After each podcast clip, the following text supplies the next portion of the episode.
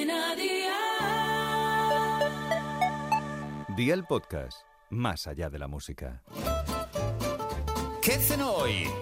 Con Masito. Hola familia, hoy os voy a sorprender porque estoy convencido que la gran mayoría de vosotros no ha probado las patatas de calabaza. Tienen un sabor dulzón y la mitad de calorías que las patatas tradicionales. Además, esas patatitas ricas van a ir arropadas de un buen jamón. ¿Os apetece? Pues venga, ir a por la libreta y tomar nota de los ingredientes que os doy la receta. Calabaza, cantidad a tu gusto. Especias, también a tu gusto. Yo le voy a poner sal, pimienta negra molida y orégano. Aceite de oliva virgen extra y jamón serrano del rico. ¿Empezamos con la preparación? Pues venga, ¡al lío!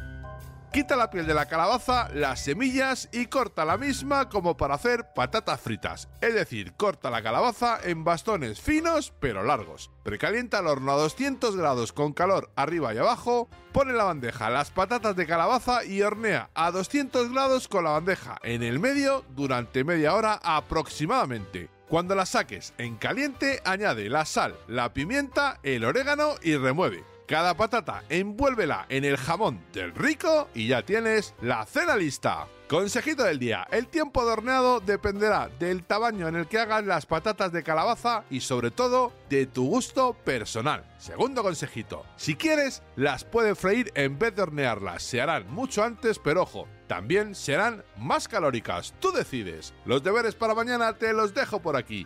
Vieiras, zamburiñas o volandeiras, lo que encuentres. Cuatro dientes de ajo, manojo de perejil fresco, aceite de oliva virgen extra, sal y opcional limón. Espero y deseo que te haya gustado esta nueva receta y que te suscribas al podcast. Ya sabes que es gratuito. No te olvides de compartirlo con tus familiares y amigos y te espero mañana. Recuerda, paso lista.